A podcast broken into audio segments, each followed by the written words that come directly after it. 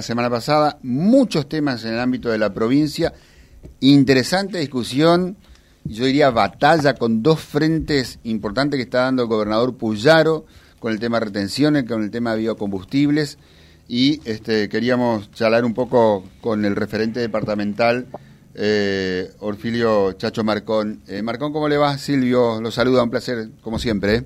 Hola, hola Silvio, bien, bien, muy bien. ¿Cómo va? Bueno, eh, son días movidos realmente, ¿no? Son días movidos, no sé si escuchaba la introducción. Sí, sí, sí, sí, sí, sí. Son días que, que hay que hay muchas cosas por hacer, que bueno, en un rato más viene la gente de desarrollo social acá a la zona de segunda línea y bueno, va a estar eh, visitando la delegación, va a visitar una entidad intermedia ronquista y luego eh, se entregan las escrituras que de la perdón sí las escrituras que se pudieron concretar dentro del plan de regularización dominial en, en, las garzas que tiene agente de las garzas del Anteri y del, del Arroyo Ceibal. Esto va a ser más o menos tres y media, cuatro de la tarde, así que la actividad continúa, digamos. Bueno, realmente interesante de caras a, a, lo que tiene que ver con nuestros intereses. Con los fondos de obras menores, ¿cómo andamos, senador? Que recibimos información eh, la semana pasada. Cuéntenos algunos detalles que tenga a mano. Bueno, el, el viernes pasado se aprobaron, el, el, anterior no hubo. El, el, el, anterior sería dos semanas, dos viernes, dos viernes desde, el viernes pasado, dos viernes para atrás sí hubo. Bueno, hubo partidas para Reconquista, recuerdo que eran 222 millones aproximadamente, 3 millones y algo para, para Nicanor Molinas, y ahora el, este viernes fueron 55 millones para cinco localidades, Florencia, Villocampo, Las Garzas, Chanurdié y La Sarita. Eh, bien, lo que no, lo que una, o sea, ni bien nosotros conocemos el, porque asistimos a las reuniones de la comisión de seguimiento donde ingresan los expedientes que ya fueron superando todas las partes los, pasos administrativos. Y lo que hacemos es informar que la comisión de seguimiento este aprobó esos expedientes pero luego después pasa al Ministerio de Gobierno cuando el Ministerio firma la resolución pasa al Ministerio de Hacienda. Entonces, entre el día de la aprobación y de la publicación al día de la transferencia efectiva, eh, pasan algunos días que, lógicamente, a veces, eh, ¿cómo le diría? Eh, los intendentes y los presidentes comunales desean, piensan, quieren que le llegue, digamos, a los dos o tres días la transferencia. Y esto, lamentablemente, demora más días cosa que ya no depende de nosotros, pero sí depende de nosotros la aprobación previa de los expedientes para que luego el, Poder Ejecutivo de la provincia pueda pagar.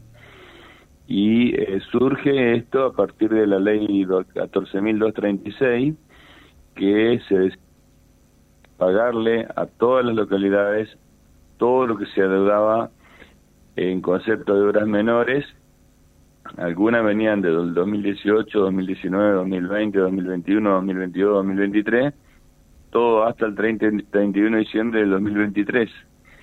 Por eso requiere, cuando las localidades presentan un control para que realmente coincida el saldo que está que quedó pendiente allá en el año 2018 coincida con lo que se pide desde la comuna, no es que se descrea, pero como son varios periodos, lleva su tiempo hacer los controles correspondientes y luego habilitar al, los expedientes de la localidad para que pueda pasar a la comisión de seguimiento. En síntesis, estamos gestionando, estamos insistiendo para varias localidades del departamento, entre ellas Reconquista, para que le transfieran esa plata y nos había dicho el ministro de Gobierno, Fabián Bastilla y Horacio Ciancio, que el jueves se iban a juntar en Santa Fe y que iban a, tratar en una reunión este tema para ver de qué forma agilizar, porque cuando tuvo el gobernador acá, que fue el 10 de enero, le había prometido al intendente, al intendente, Enrique Vallejo que iba a agilizar, digamos, esa transferencia, entonces eso le hemos transmitido a los ministros y al secretario de gobierno para que por favor transfieran la plata y de esa forma Reconquista disponga de estos recursos, si bien son a valor histórico, pero bueno, peor es, este, es esperar cuatro años como le ha tocado a algunos, cinco o más años sin poder cobrarlo. Esa fue una decisión que se adoptó y los pasos que hay que ir dando son los que recién comentaban. Este, ahora tengo, te, voy a enviar luego Bien. el listado de lo que hoy estaría impactando en varias localidades de nuestro departamento, que no son muchas, pero que eh, es importante que la gente esté informada de que viene bajando el dinero atrasado. Perfecto. Senador, hacemos dos consejitos con los chicos y quiero llevarlo a otro tema que también es muy, pero muy importante para los intereses de nuestro querido norte de Santa Fe. Senador Marcón, eh, lanzó el gobierno de la provincia un plan muy ambicioso de bacheo en siete puntos, eh, precisamente de toda la bota santafesina y tenemos los ojos puestos nosotros en nuestras rutas transversales, particularmente por la situación de la 31 que usted conoce muy bien. Eh, es una buena noticia, es muy esperada y por supuesto que no dejamos de lado el sueño dorado de que se pueda continuar con, con, las obras ya requiriendo alguna financiación especial eh, que viene desde, desde Nación, ¿no? Pero la verdad que se vio con buenos ojos esto. Sí, ha habido, en realidad el bacheo empezó el 22 de, de, enero, eh, sería el día después del acto acá de Avellaneda, es un bacheo de emergencia para intervenir en los lugares más críticos que lo está haciendo una empresa privada contratada por Vialidad de la provincia, eh, Gerechev. eh, justo los días, el, 9 y, y, el 10 de enero, que fueron los días aquellos tristemente que existieron en nuestra zona, que padecimos toda la lluvia, justo tuvo el equipo del, del gobernador junto al primer mandatario y el, el ingeniero Segueso recorrió toda la ruta 3 hasta la 40, bajó por la 40 hasta Reconquista, recorrió la 31 y bueno, pudo ver él mismo con sus ojos y en su vehículo, eh, o en el vehículo que andaba, digamos, cuál era el estado. Por eso, 10 eh, días después, más o menos 11, se, se, se inició el bacheo de emergencia, no es un bacheo como todos queremos y quisiéramos y esperamos. El objetivo que tiene el gobierno es repavimentar ambas rutas en todos los tramos que están en mal estado. Pero para eso hace falta, digamos, eh, recursos y hace falta, no sé si un crédito o qué. Nosotros pretendemos que las dos rutas, la 31 y la 40, sean repavimentadas en toda su longitud para de esa poder, y por supuesto, terminar la 31 entre Tartagal y Pillaco, la 32 entre Tres Bocas y Villana. Bueno, el puente sobre el Pranamini eh, sigue, sigue avanzando, si bien por ahí un poco más lento, pero sigue avanzando. Las limitantes son los recursos que lamentablemente no existen y que tampoco es, por ahí hay un montón de información desde la nación que no van a autorizar ningún crédito, que la verdad que entonces es un escenario sería un poco indefinido por el momento, porque no se sabe qué es lo que va a pasar si se llega a pedir un crédito. No sabemos si la nación va a autorizar o no, suponemos y esperamos que sí, pero lo que dicen algunos es que no sobre todo ahora con el tratamiento legislativo, bueno, toda la historia esa que uno a veces le pierde el hilo porque todos los días avanza un poco, el otro día retrocede, el otro día avanza, el otro día, bueno, se enoja uno con él, el, presidente con los gobernadores, los gobernadores con el presidente, bueno, toda la historia que ustedes habrán escuchado más o menos. Sí.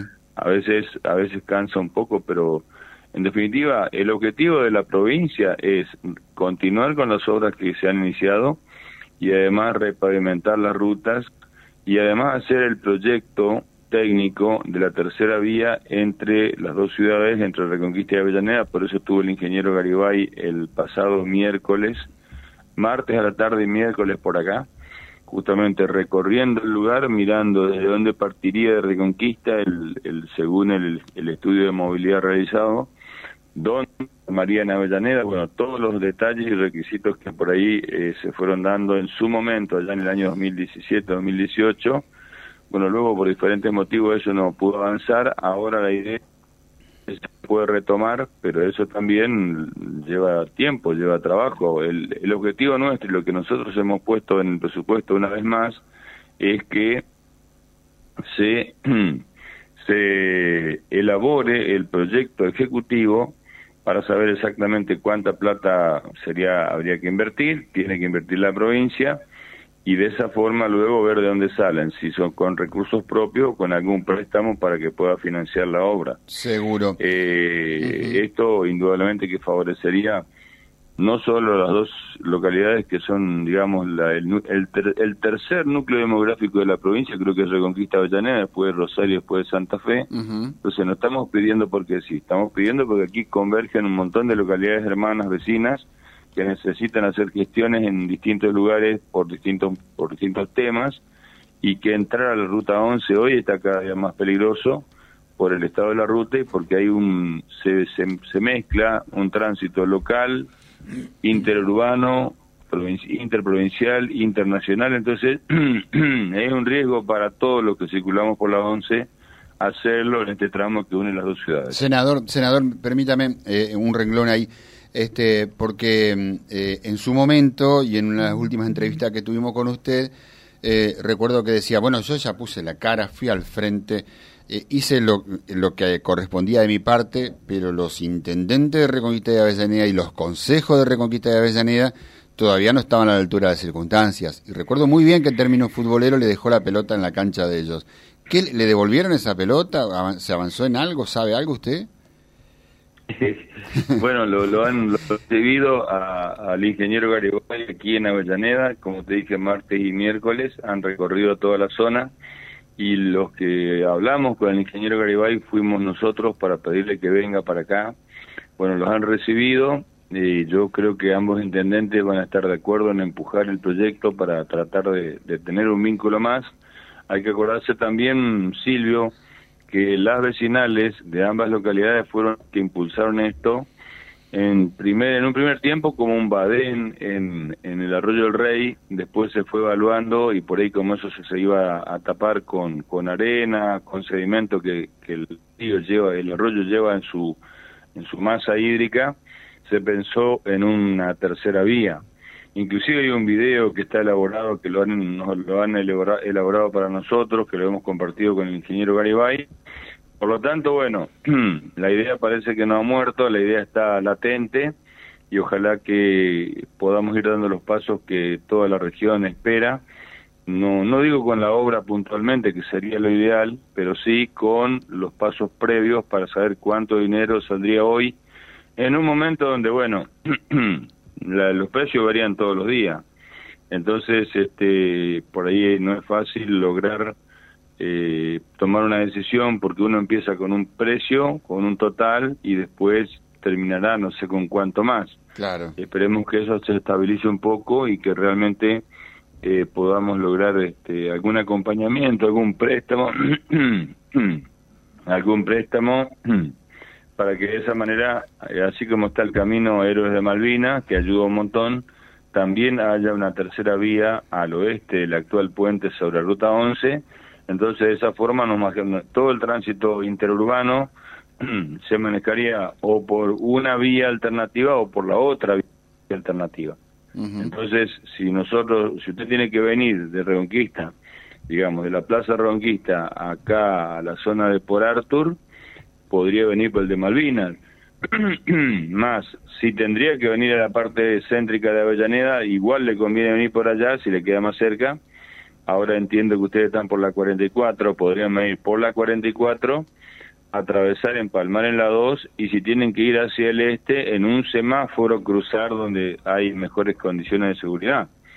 Pero bueno, está, está latente ahí el tema, está reinstalándose y la verdad que nos pone muy bien. Yo supongo que ambos, porque lo que nos pedían era que, que ambos consejos se expresaran y que ambos intendentes promuevan la obra porque digamos, un legislador que pida, dice, ¿qué piden los intendentes? Que se expresen los intendentes. Y por ahí eso era lo que en su momento, por diferentes motivos, que seguramente tendrán sus justificaciones, no, no se podía avanzar. Está. Eh, senador, eh, ¿algún tema para esta semana particularmente, eh, ahora, a futuro, en los próximos días? Bueno, yo en la introducción hablaba de, de la semana movida en el ámbito de, de la provincia, las gestiones de, del gobernador eh, de cara al gobierno central especialmente, y son temas que, vaya, si nos tocan de cerca, si acompañamos en todo, menos que nos aumenten las retenciones, decía, decía Puyaro.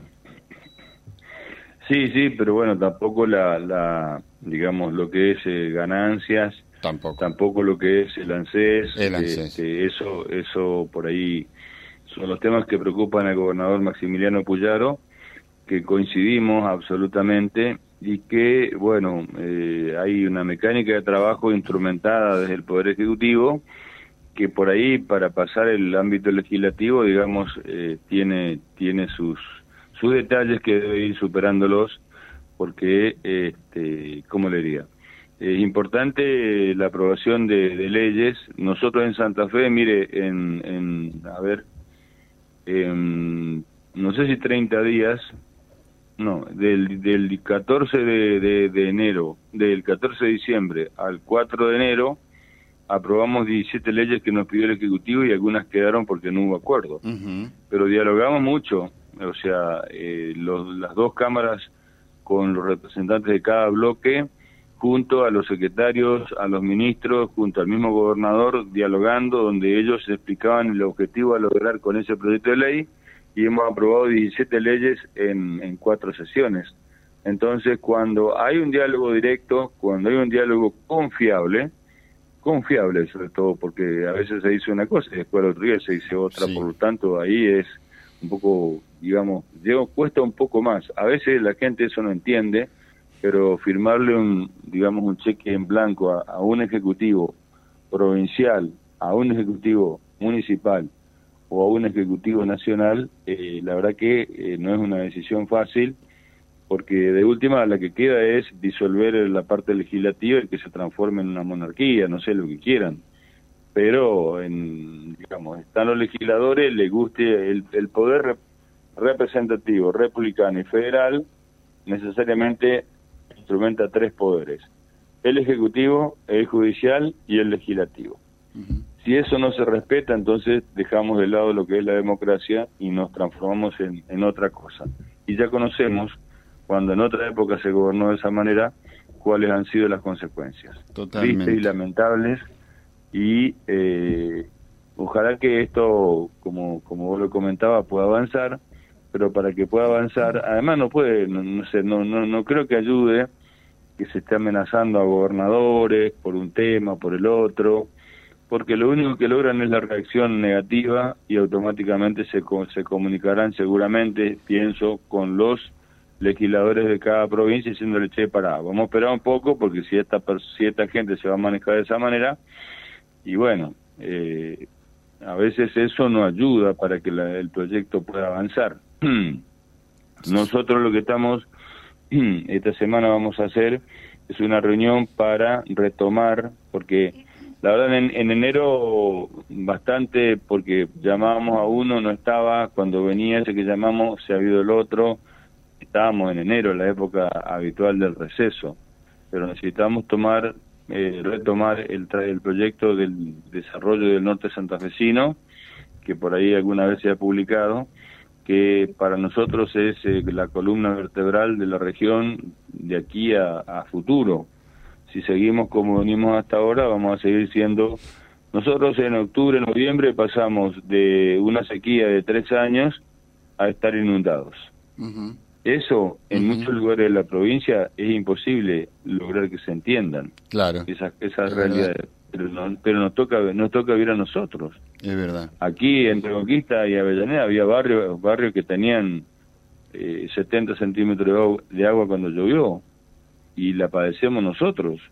Entonces en el centro y en el sur de la provincia cuesta demasiado lograr que se entienda cuáles son las adversidades que tenemos en el norte de la provincia. Este, los bosques nativos están en el norte de la provincia de Santa Fe. ¿Y por qué no podemos forestar el centro y forestar el sur? Uh -huh.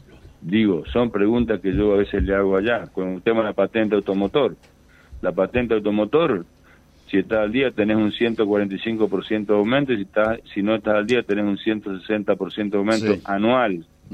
que a nosotros nos dijeron, no, es por debajo de la, de la inflación. Pero le digo, señores, esto a nosotros nos genera un problema. Primero, porque es caro, y segundo, porque con una cuota de lo que vos pagás acá de patente, en otro lugar pagás todo el año.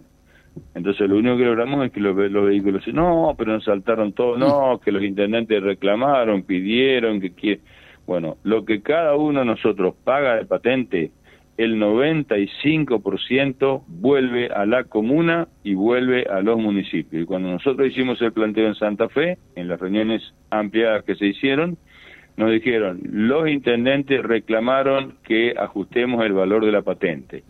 Y el, el modelo 2024, el modelo 2023 no se ajusta anualmente, no se va a ajustar anualmente en base a estos porcentajes, sino a lo que dice la famosa tabla de los valores de ACARA, Asociación de Concesionarias Argentina de, eh, de Automotores de la República Argentina, en base a un valor que ellos establecen del vehículo, que anda a venderlo si esa, por esa plata, y mucho menos lo que vale, pero te hacen tributar sobre ese porcentaje. Entonces, después nos quejamos cuando se, los patentamientos se, se trasladan a otro lugar. Esa es la realidad nuestra, que en otros lugares no logramos que se entiendan y cuando planteamos el tema nos dicen los intendentes pidieron que aumentemos eh, la, la patente automotor. Bueno, y los intendentes pidieron, pero le digo que pongan la cara, porque al final nosotros que somos legisladores provinciales, en un impuesto que es provincial, y la provincia se queda con el 5%, el 95% viene a las comunas y municipalidades. claro. Entonces, la, la, el, mm, la, lavada de cabeza o el planteo no, nos lo recibimos nosotros y en realidad los recursos van a los intendentes o a los municipios, perdón, y comunas, que no, no discuto, digo, está bien, nada más que la gente tiene que saber que cuando paga la patente, de cada, de cada mil pesos que paga, 950 queda en su localidad y 50 pesos queda en la provincia. Y la puteada, con el perdón de la expresión, la cual recibimos nosotros y los recursos a cada pueblo y a cada ciudad. Senador, eh, le dejo un saludo, eh, el gusto de charlar con usted siempre y bueno, la invitación para seguir actualizando temas que tienen que ver, este, por supuesto, con la provincia, con la labor legislativa, pero siempre puesto con los ojos puestos en nuestro querido norte santafesino. Que, que tenga un buen día y una buena semana. ¿eh? Igualmente para ustedes, adiós. Gracias, senador Orfilio Chacho Marcón, charlando con nosotros en este arranque de, de semana, este lunes 29 de enero. Vía Libre, siempre arriba y adelante. Vialibre.ar, nuestra página en la web, a solo un clic de distancia. www.vialibre.ar, vialibre.ar. Vía Libre, siempre en positivo.